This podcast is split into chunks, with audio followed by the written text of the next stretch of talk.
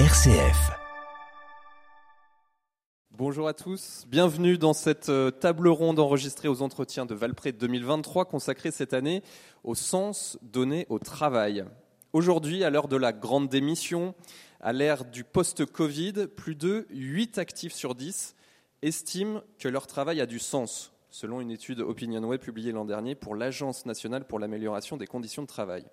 Alors 8 sur 10 y trouvent du sens, mais 4 sur 10 envisageraient de quitter leur emploi pour un autre davantage porteur de sens dans les deux ans à venir, avec une proportion plus importante de jeunes, de managers et de femmes. Pour les personnes interrogées, l'une des dimensions qui contribue à donner du sens au travail réside dans le sentiment d'utilité de leur métier.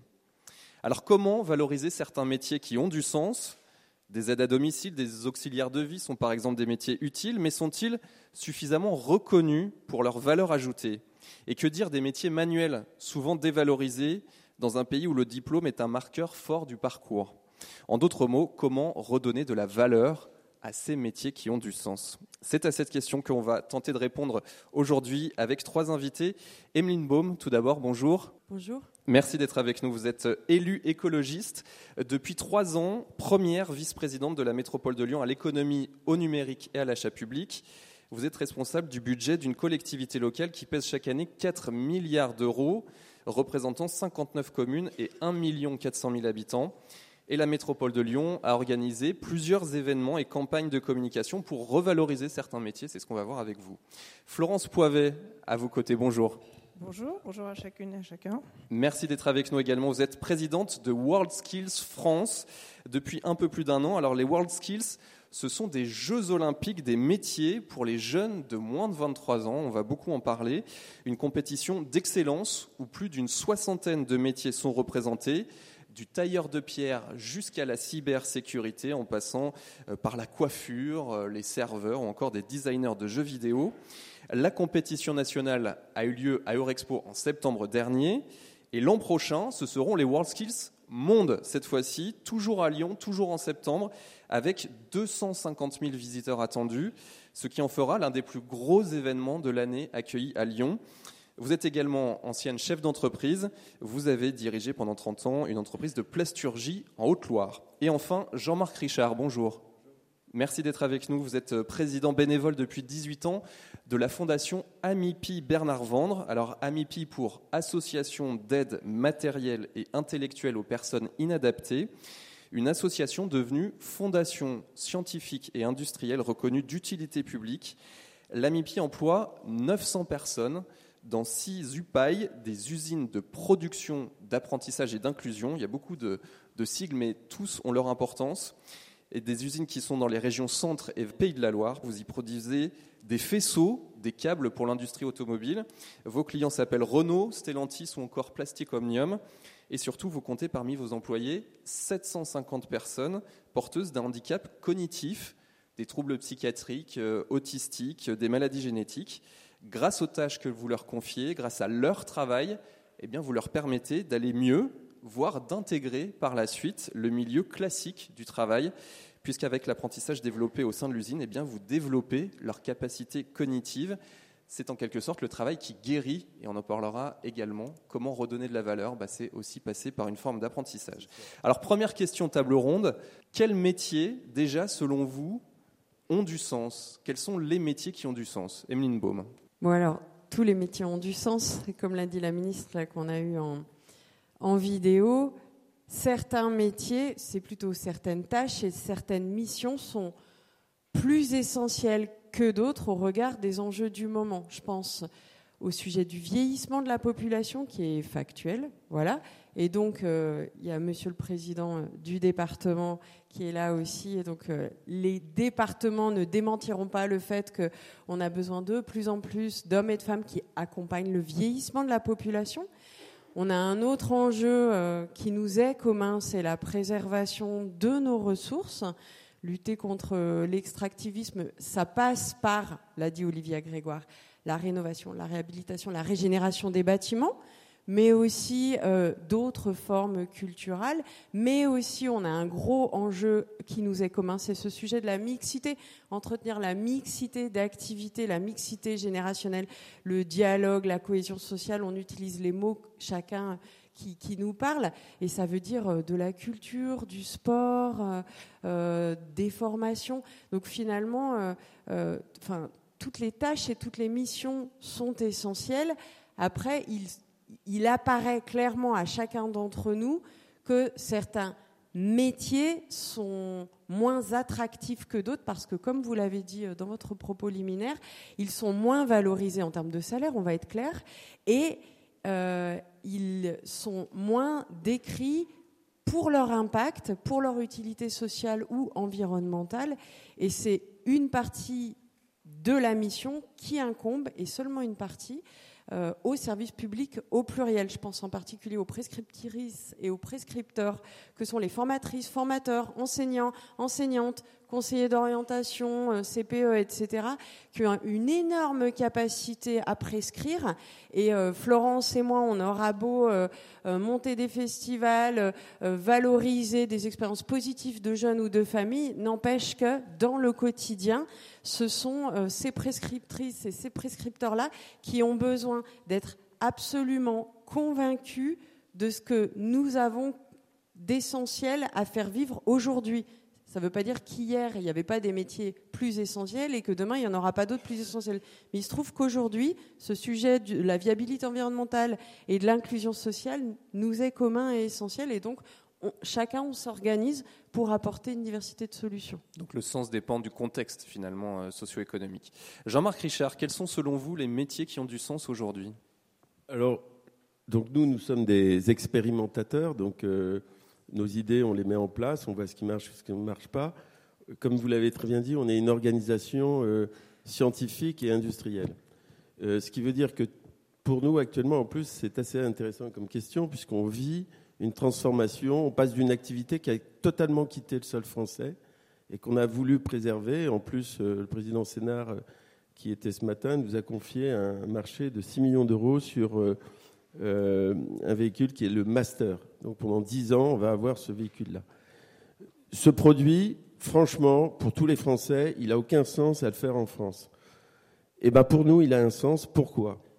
Parce qu'il a une utilité dans le développement euh, des synapses et des connexions synaptiques des gens qui vont le faire. Alors si ces gens le font toute leur vie, ils vont rien développer du tout. Ils vont développer quelques synapses et puis il y a d'autres zones du cerveau qui vont se diminuer. Ce qui va être extrêmement intéressant pour donner du sens, vu de notre point de vue, hein, c'est tout ce qui va permettre d'apprendre et donc de se développer. Et quand quelqu'un a fini d'apprendre, il faut qu'il aille faire autre chose. Et là, vous avez le résumé de, de ce que nous pensons. En fait, toute activité, que ce soit dans l'agriculture, que ce soit dans l'industrie et sans doute aussi dans le tertiaire, a du sens à condition que ce soit une activité apprenante c'est euh, ce qu'on va développer, on va voir comment scientifiquement d'ailleurs, avec euh, un désir mimétique, euh, on va voir ce que ça recouvre, on verra en quoi ça consiste. Florence Poivet, WorldSkills, c'est plus d'une soixantaine de métiers, je le disais. quels sont les métiers qui ont du sens? Seulement ceux promus par WorldSkills Heureusement non. Mais j'ai envie de répondre un peu différemment, si vous me le permettez, parce que évidemment c'est très très important cette question des métiers, qui, des métiers qui ont du sens, mais je voudrais qu'on vous interpelle un petit peu sur le sens du métier dans notre ADN collectif. Et vous l'avez évoqué tout à l'heure, dans ce pays, le diplôme est quand même très très euh, très très prégnant, la carrière la carrière professionnelle aussi. Or, le métier, il véhicule véhicule que des que des valeurs positives. Je réalise, je me réalise. J'accomplis, je j'œuvre, l'œuvre, l'ouvrage. C'est absolument euh, magnifique. Et, euh, et, le métier, alors il a été évoqué l'image de la cathédrale tout à l'heure, mais c'est vrai que quand on y pense, et je vais venir à mes jeunes de WorldSkills, c'est extraordinaire les cathédrales de fierté que le métier bâtit dans le cœur et l'âme de celui et de celle qui le porte avec, euh, avec passion, avec enthousiasme et motivation, comme la plupart des gens qui, qui s'identifient à leur métier. Et je trouve intéressant de regarder que dans les pays où, dans l'ADN collectif, le métier est extrêmement présent, ça veut dire, entre autres, que la formation professionnelle, l'apprentissage est extrêmement présent, que ce soit chez nos voisins, la Suisse ou l'Allemagne. En Suisse, aujourd'hui encore, 70% des jeunes Suisses rentrent sur le marché du travail par l'alternance. Eh bien, ce sont des pays où, euh, où le PIB, par exemple, industriel, euh, reste très fort, 25% en Suisse, 22% en Allemagne. C'est extrêmement, je dirais, nécessaire, éclairant et important pour, euh, pour notre croissance économique. Alors oui, j'ai le bonheur immense d'être présidente de, de, de WorldSkills. Vous avez évoqué, on a eu notre finale nationale il y a deux mois ici. C'était 785 jeunes, garçons et filles, vous l'avez dit, du tailleur de pierre à la cybersécurité, qui sont venus défendre leur médaille d'or régionale. Ils sont tous médaillés d'or régionaux. 20 000 jeunes se sont inscrits à cette compétition dans le désir de pouvoir venir défendre leur titre, euh, régional à Lyon.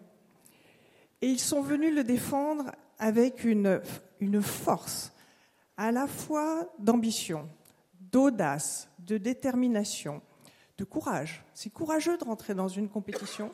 Ils doivent faire des sacrifices, ils y vont, de persévérance, d'exigence. Ils sont hyper exigeants avec nous parce que le sens, parce que le sens partout, hein. le sens sur l'environnement, le sens de l'utilité de, ce qui, est proposé. Euh, et avec en plus une formidable, une formidable force de, euh, de fraternité. Et à côté de, ces 785 jeunes, nous avons donc le métier force d'accomplissement, aussi jeune que l'on soit.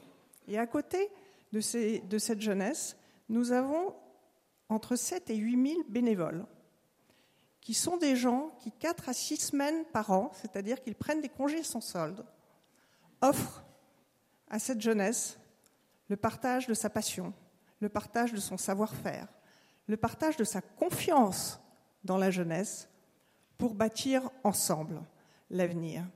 Et ça, je découvre avec un enthousiasme euh, renouvelé quotidiennement que, au fond, le métier, au-delà d'être une force d'accomplissement personnel, c'est aussi un levier pour faire société ensemble absolument extraordinaire. Et dans, cette, dans ces bénévoles, on peut imaginer que ce sont des gens à la retraite qui commencent à avoir du temps. Pas du tout. Le jeune, à peine a-t-il fini sa, compétition, que déjà, il vient nous voir et nous demande s'il peut être à son tour coach et accompagnateur. Donc il y a un vrai euh, retour au sens même euh, du mot métier, et c'est une native de Suisse euh, qui vient interroger le modèle français. Changer l'image, ça paraît un des leviers le plus simple, ou en tout cas le, plus accessible, pour redonner de la valeur aux, métiers qui ont du sens. C'est l'idée de, montrer que ces métiers ne sont pas seulement créateurs de valeur économique, euh, on l'a vu déjà aux entretiens de Valpré aujourd'hui, mais créateurs de valeur sociale. Euh, peut-être un exemple avec la métropole de Lyon et le Rêve Festival.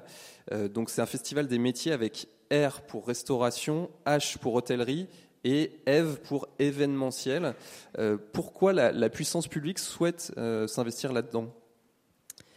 Alors, comme vous l'avez toutes et tous remarqué, une des filières en tension est la filière à gros traits euh, du tourisme, comme ça ça couvre tourisme d'affaires et tourisme d'agrément.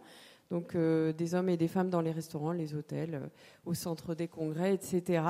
Et l'an dernier, la métropole avec la maison métropolitaine d'insertion pour l'emploi, qui est la coquille que nous utilisons, où nous sommes en commun, communes, État et métropole, pour travailler ces sujets d'insertion et d'emploi, euh, nous nous sommes dit, ben voilà, euh, on va donner l'opportunité aux entrepreneurs de notre territoire de recevoir du public en étant extrêmement ouvert, en émettant l'hypothèse que dans ce public, il y aura des chercheurs d'emploi, il y aura aussi des prescriptrices et des prescripteurs, il y aura des parents, voilà, pour découvrir ces métiers dans l'humain, factuellement, euh, pas derrière un écran, mais ressentir physiquement les choses, vivre une expérience.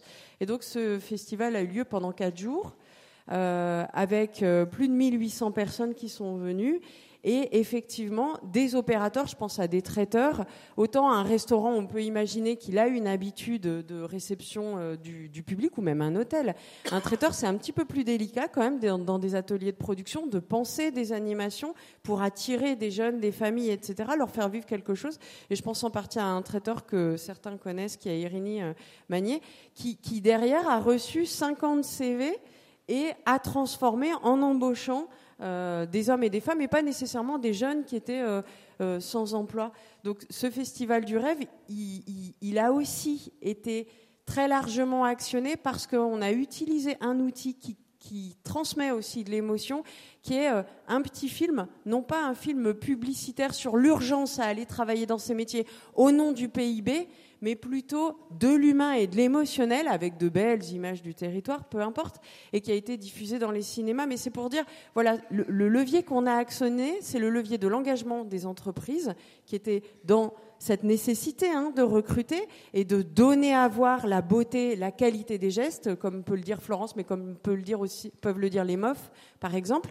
Et puis euh, montrer l'impact que ça a sur le territoire, parce que comme vous le savez, on a la chance d'être sur un territoire avec un fort patrimoine architectural paysager, et donc euh, et du tourisme d'affaires et du tourisme d'agrément conséquent. Il est dupliqué ce festival dans d'autres collectivités, preuve que c'est un moyen que se sont appropriés des offices du tourisme et des collectivités. On le remet en place au printemps. Donc là, on a la vidéo qui joue sur l'émotion. Est-ce que, avec les World Skills, le fait de transformer des métiers en sport, parce que la compétition, euh, c'est ça, euh, c'est comment euh, mettre au défi, challenger, c'est ça aussi changer l'image. Ça, passe par là pour World Skills? Alors, en fait, la compétition, elle est née au lendemain de la guerre. les Espagnols et les Portugais réalisent qu'il faut reconstruire vite et bien avec les meilleurs. Quoi de mieux euh, pour euh, créer l'incentive qu'une compétition d'excellence? Ils s'aperçoivent ensemble que de l'autre côté euh, des, Pyrénées, il y a les compagnons du devoir, et c'est comme ça que WorldSkills est né, 70 ans plus tard. C'est 85 pays, le mouvement WorldSkills, et c'est et 70 métiers. Oui, l'esprit de compétition, l'esprit de challenge, il est dans la jeunesse. L'esprit d'excellence, il est dans la jeunesse aussi. Nous, on le voit à travers les jeunes qu'on accueille dans la compétition, mais avec la nouvelle gouvernance, nous avons imaginé qu'on avait un outil tellement extraordinaire qu'il fallait que nous soyons plus ambitieux qu'une, simple équipe de France des métiers et de profiter de cet esprit de compétition et de cet esprit d'excellence pour massivement faire réaliser aux jeunes de notre pays que chacun, chacune et chacun a une part d'excellence en lui et chacune et chacun a une part de champion en lui. Et c'est comme ça qu'on a travaillé avec, euh, avec l'éducation nationale, entre autres, et on propose, on propose un test qui s'appelle Mission Future, et où euh, c'est une démarche vers l'orientation, c'est mené en classe, et la première étape est une étape de découverte positive du jeune. Il découvre ses qualités, il découvre les rôles qui pourraient être les siens, et ensuite, il est mis en lien avec des champions et des championnes, des compétiteurs et des compétitrices. Ils n'ont pas tous été médaillés, mais qui ont les mêmes qualités que lui et les mêmes forces que lui. C'est notre levier, je ne suis pas du tout sûre que c'est le seul, mais en tout cas c'est notre levier et on, on se donne l'ambition de le décliner le plus massivement possible parce que ça marche. Là, on est beaucoup sur les jeunes. Jean-Marc Richard, vous avez des jeunes, des moins jeunes euh, dans votre euh, entreprise avec la fondation Amipi. Vous nous avez dit tout à l'heure que pour vous, la clé, c'était l'apprentissage, les, organisations apprenantes. Est-ce que euh, pour vous, il faut revenir au métier du faire, F-A-I-R-E, être dans ce qu'on appelle l'homo faber, véritablement? C'est tout à fait exact. Pourquoi? Et Le fondateur Boris Van, ici on a nos amis Bruno Dupuis, Eric Sanduki, qui auront la joie de vous rencontrer. En fait, qu'est-ce qu'on redécouvre? Et, c'est aujourd'hui, c'est ça qui est intéressant, c'est qu'en fait, il y a eu des innovations euh, et des travaux de recherche scientifique extrêmement forts, en particulier à Parme dans les années 95. Euh, et puis sur la plasticité du cerveau. Donc, ce que j'aimerais bien, c'est très rapidement, sans euh, utiliser des termes trop compliqués, vous expliquer les enjeux. En fait, le cerveau se développe tout simplement par les périphéries. Donc vous avez la vision, vous avez l'ouïe, vous avez euh, l'odorat, vous avez la bouche, la parole, bien évidemment derrière, mais aussi vous avez la main. Et c'est ça qui manque à la France depuis euh, de très longues années. C'est que nous, comme on nous a confié des gens qui avaient des pathologies cognitives, on s'est rendu compte que ces gens développaient leur cerveau, des synapses, à plusieurs conditions. C'est qu'on ne leur donne pas des tâches à faire, mais qu'on leur donne des apprentissages à faire.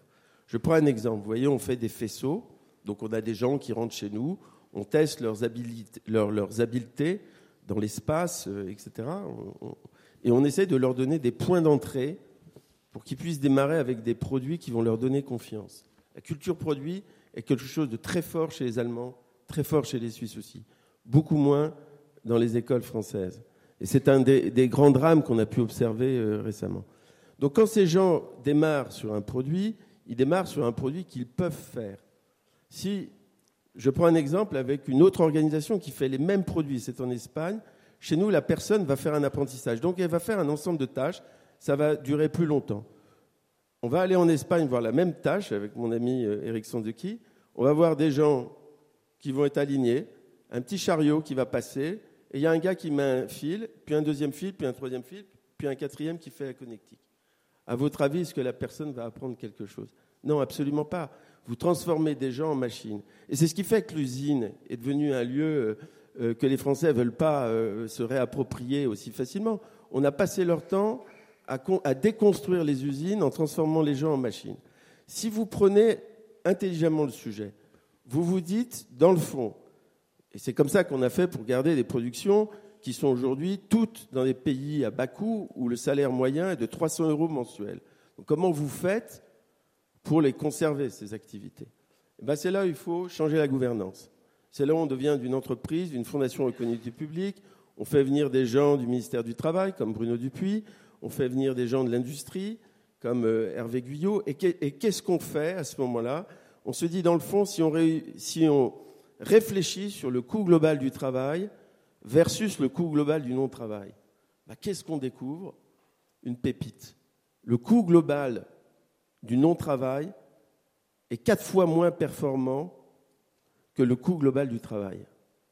OK? Et donc, une fois que vous avez ça, il va falloir aller discuter avec les pouvoirs publics pour leur expliquer qu'il va falloir changer la donne. Ça, c'est le premier apprentissage, c'est de se dire, il faut qu'on mette en place dans nos organisations des apprentissages plutôt que des successions de tâches. Premier savoir-faire. Le deuxième, c'est celui sur le... C'est clair pour tous? Bon. Le deuxième, c'est un savoir qui est monumental et on vient de le voir avec WorkSkills. Vous êtes, moi, je suis grand-père depuis euh, six fois, là, etc. Je prends pour la première fois mon petit enfant euh, et je l'ai fait avec les six. Et je me mets à, lui dire qu'est-ce que je peux lui apprendre. Pas l'espagnol, pas l'italien, pas le français même. Je vais lui apprendre à tirer la langue. Qu'est-ce que je fais? Je le prends dans mes bras et puis je fais. Je sens beaucoup d'amour retenez le terme amour, puisqu'on est dans une église, je ressens beaucoup d'amour monter à ce moment-là. Et ce que je vois 45 secondes plus tard, l'enfant se met à tirer la langue. Donc, il a appris. Si on met, et c'est ce qu'on essaye de faire dans nos organisations, le même principe, c'est-à-dire qu'en fait, et c'est pour ça que c'est très important ce que, ce que, tu viens de dire, c'est-à-dire qu'en fait, il faut des modèles.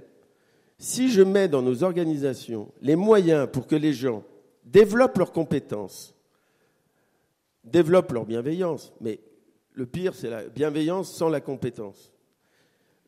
Troisième point, désir transmettre. Alors, excusez-moi, mais dans les organisations, quelles qu'elles soient, dès que quelqu'un commence à transmettre, forcément, on l'oublie. Pourquoi? Parce que le cerveau a une capacité à s'approprier les choses et à, oublier les origines des choses. Autrement dit, j'apprends de quelqu'un, je vais dans une réunion, je dis voilà ce que j'ai trouvé. Forcément, le cerveau fonctionne de cette façon. Et qu'est-ce que ça va créer, créer? Patatras, la rivalité. Donc en fait, pour que nos organisations, je suis allé en Allemagne avec Pierre Gattaz, faire un voyage en Bavière, rencontrer une dizaine d'entreprises, c'était sur trois thèmes. Industrie 4.0, dialogue social et surtout apprentissage. Quand les pays s'organisent pour que l'apprentissage soit un processus que les gens maîtrisent dans les organisations, je peux vous dire qu'il n'y a pas de problème. Ce n'est pas à savoir quel est le travail de demain, le truc comme ça. Les gens vont trouver les solutions. De toute façon, les gens trouvent des solutions. Pourquoi? Parce qu'ils apprennent. Et ils apprennent de qui, à votre avis? Bah, Des autres.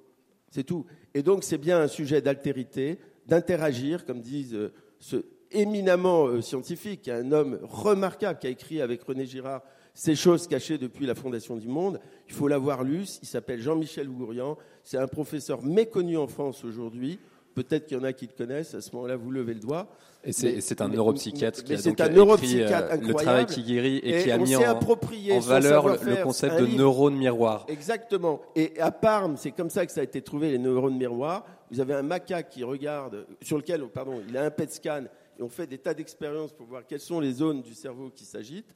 Et puis à un moment donné, il y a le pizza Loyo, et ça va bientôt être l'heure, euh, qui arrive avec les pizzas. Les gens euh, se mettent à table, ils commencent à manger. Le pizza, le, macaque euh, fait plus d'expérience, mais les regarde manger. Et puis ils entendent bip bip, ils vont voir l'écran. Ils s'aperçoivent que le cerveau du macaque fonctionne de la même façon que, que si lui-même mangeait.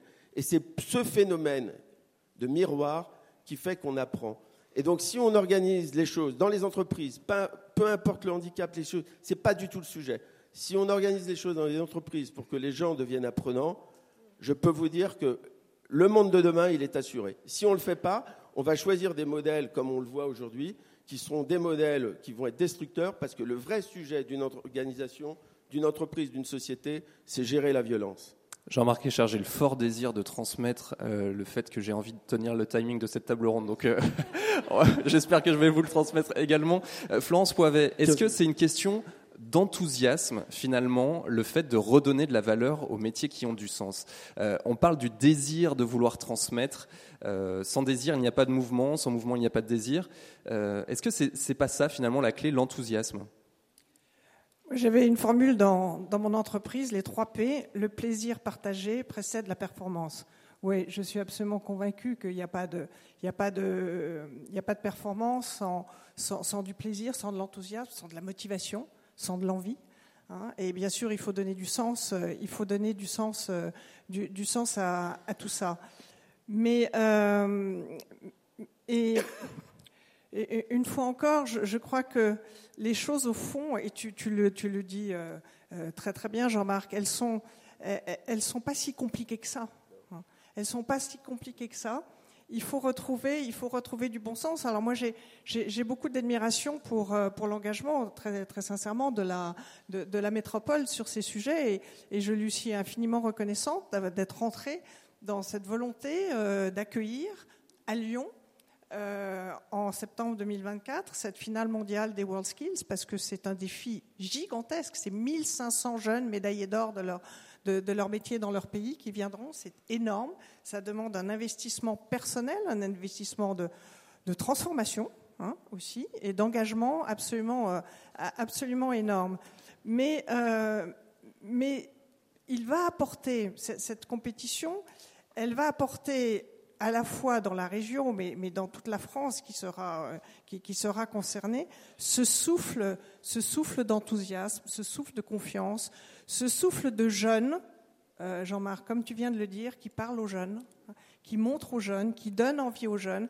Et si j'ai si un conseil que, j'ai envie de, partager avec vous euh, ce matin, c'est que si vous vous mettez en cheminement de de, mettre des collaborateurs euh, au service de convaincre des jeunes dans, les écoles, euh, dans, les, quartiers, dans, votre environnement, euh, de venir travailler dans votre entreprise parce que vos métiers ont du sens, envoyez les plus jeunes. Envoyez les plus jeunes de chez vous, même les apprentis. Parce que le jeune qui parle aux jeunes, il n'y a rien de mieux. Nous sommes allés, je suis allée à la finale nationale suisse L'année dernière, c'était mes premières semaines de présidente, on avait du mal à trouver un adulte. C'était impressionnant. Il n'y avait que des jeunes. C'était des jeunes apprentis qui apprenaient. Moi, j'y étais avec ma petite fille qui a 17 ans. C'était un gamin de 16 ans qui lui faisait faire les expériences de, physique, hein, de laboratoire physique. Voilà, ça c'est mon petit conseil, euh, mon petit conseil du matin. Mais oui, l'enthousiasme, l'enthousiasme, il est, il est évident. Que fait-on? Que fait-on de bien? Quel progrès euh, embarque-t-on chacun d'entre nous sans enthousiasme Donc oui, il faut le bâtir, mais il est tout près de nous. Hein. Il est, il est juste là. Il faut juste lui donner sa place et le faire ensemble.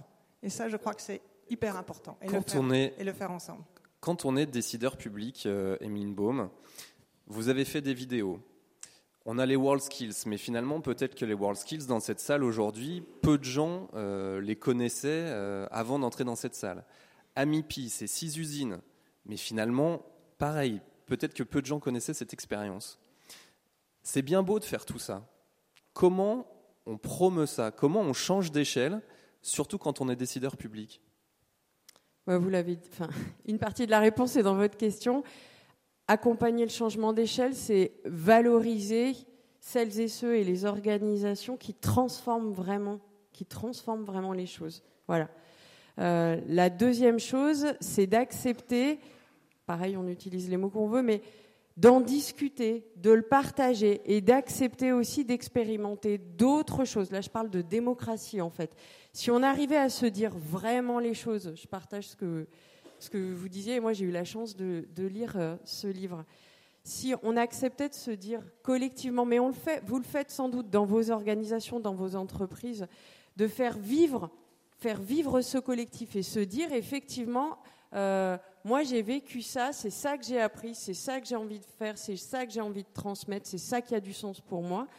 Si on arrivait à se le dire un peu plus à l'échelle territoriale et un peu mieux, et qu'on cessait de se cacher derrière certains rôles qui, qui, font vendre, entre guillemets, du papier et qui donnent du poids à des figures au lieu d'aller sur ce sujet du sens, de l'impact, de l'utilité, euh, peut-être qu'on cheminerait plus. Et puis, on est encore dans le moment euh, où on doit démultiplier ces moments de valorisation et d'expérience collective et de débat, je pense, parce qu'il euh, y en a des représentants dans la salle. En ce moment, en France, il y a des collectifs qui s'appellent les conventions des entreprises pour le climat.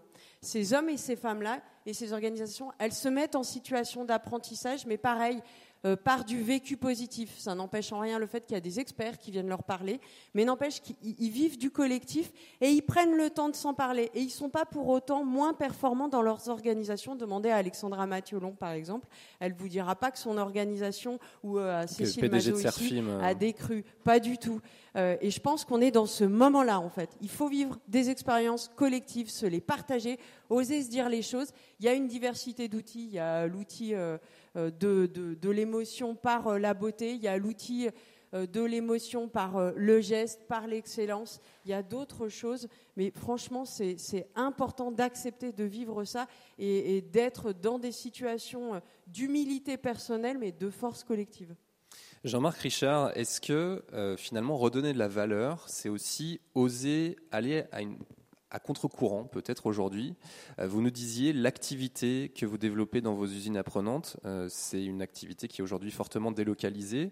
Est-ce que c'est le courage de ça aussi, de se dire on y croit, on s'en donne les moyens? C'est ça, redonner de la valeur? Vous savez, moi, je suis assez ému d'être là parce que euh, ma famille est lyonnaise et mon père était avec Maurice Vande en 42 au lycée du Parc. Ils avaient un prof d'histoire géo qui s'appelait Georges Bidault, qui a pris la place de Jean Moulin au Conseil national de la résistance. Les profs du lycée du Parc, et ça vous pouvez le vérifier, pendant cette guerre, euh, euh, c'était zone, zone, euh, c'était zone libre Lyon, et il y avait les zones occupées. Des enfants juifs sont venus étudier au lycée du Parc. Et les profs avaient donné une consigne de garder les enfants dans les dortoirs la semaine et dans les familles le week-end. Et ça, ça a marqué la MIPI, ça a marqué. Euh, c'est pour ça qu'on a, dû se battre en permanence contre l'exclusion de l'école pour Bernard Vande qui était trisomique, euh, du travail en 2000 avec une mondialisation qui est une erreur absolue de la manière dont c'est produit. C'est pour ça que M. Sénard est, est, un très grand atout et un très grand allié. Il faut l'écouter dans ce qu'il a dit ce matin. Hein. On ne peut pas continuer avec un, un, libéralisme débridé qui, vous fait croire euh, des lanternes et qui met des quantités de gens dans une souffrance et donc dans une violence. Hein, je vous l'ai dit, le sujet d'une société, c'est ça. Donc nous, on s'est mis dans la résistance. Mais il est temps qu'à un moment donné, on passe à autre chose. C'est pour ça qu'on a créé AMIPI, Conseil et Formation, pour que le modèle CSM, en particulier à Lyon, je l'espère aujourd'hui, avec des entreprises locales qui vont s'intéresser à nous, on est là pour ça, et puis, bien évidemment, partout en France. On devrait avoir dans toutes les villes de 50 000 habitants des petites usines de ça, de, apprenantes et inclusives. Pourquoi? Pour traiter juste des problèmes de population. euh, de, gens qui ne peuvent pas aller. Le professeur Gourien, il vient nous voir, il dit ce que l'hôpital euh, psychiatrique n'a pas su faire, la MIPI l'a fait. C'est pas compliqué. Euh, les gens, on peut leur donner tous les médicaments qu'il faut, il faut leur donner des activités. C'est ça le sujet d'une société. Et c'est pas de faire n'importe quoi aux frais des jeunes générations avec un endettement, un endettement abyssal. Je tiens à le dire, la MIPI crée 30 millions d'euros de chiffre d'affaires. C'est quand même, on paye les salaires, on paye toutes ces choses-là. Donc il faut avoir à un moment donné euh, une vraie responsabilité collective, se poser les bonnes questions. On ne peut pas vivre avec euh, euh, des dettes abyssales non plus parce que c'est une monnaie qui s'effondre. Donc ça veut dire qu'il faut être à la fois dans les résistances, mais aussi dans la, promotion de valeurs nouvelles par rapport à un libéralisme qui forcément doit se faire avec les entrepreneurs. Florence Poivet, euh, vous me disiez en préparant cette émission que euh, finalement vous avez découvert que avec WorldSkills, c'est une magnifique euh, façon de faire société ensemble. Sur ces métiers-là, c'est un enjeu de société. On l'a évoqué rapidement avec, avec Jean-Marc Richard tout à l'heure. Oui, je, l'ai abordé tout à l'heure. C'est vrai, en, fait, avec euh, la nouvelle gouvernance que, j'ai la chance euh, d'avoir autour de moi, on s'est rendu compte que, à travers le travail absolument remarquable qui avait été fait par mes prédécesseurs, il est tellement remarquable, ce métier autour de l'équipe de France des métiers, tellement remarquable dans un pays où la formation professionnelle n'est quand même pas, euh, pas ces grandes lettres de noblesse. La France était presque sur les marches du podium en termes de pays, hein, en, réussite collective. Donc le travail avait été absolument remarquable. Et on s'est dit, mais au fond, on a là un levier, puisque nous sommes nouveaux dans, cette, dans aventure, puisqu'il y a cette finale, Emeline, que nous partageons ensemble l'année prochaine, euh, mondiale, puisqu'on est à un moment où le gouvernement euh, veut redonner à la formation euh, professionnelle un souffle, un souffle tout à fait nouveau et, formidable. À un moment où les entreprises manquent de compétences, à un moment où les entreprises ont besoin de sens, de projets sociétaux, soyons, nous aussi, un peu plus ambitieux et profitons de ce levier pour le faire rayonner très très largement. Et on s'est donné donc une raison d'être. On a réfléchi autour d'une nouvelle raison d'être, et cette nouvelle raison d'être, c'est remettre le métier au cœur de l'envie et de la fierté de chaque jeune. Et c'est en, je dirais, en réfléchissant et en commençant à agir très concrètement, étape par étape, sur cette, à la fois comment bâtir l'envie et puis comment diffuser, nourrir et diffuser la fierté, qu'on s'est rendu compte de la richesse extraordinaire dans cette, dans, dans cette réalité, dans cette force, dans cette puissance, moi je trouve, de faire société ensemble que le métier, que WorldSkills, grâce au métier qu'elle véhicule, porte.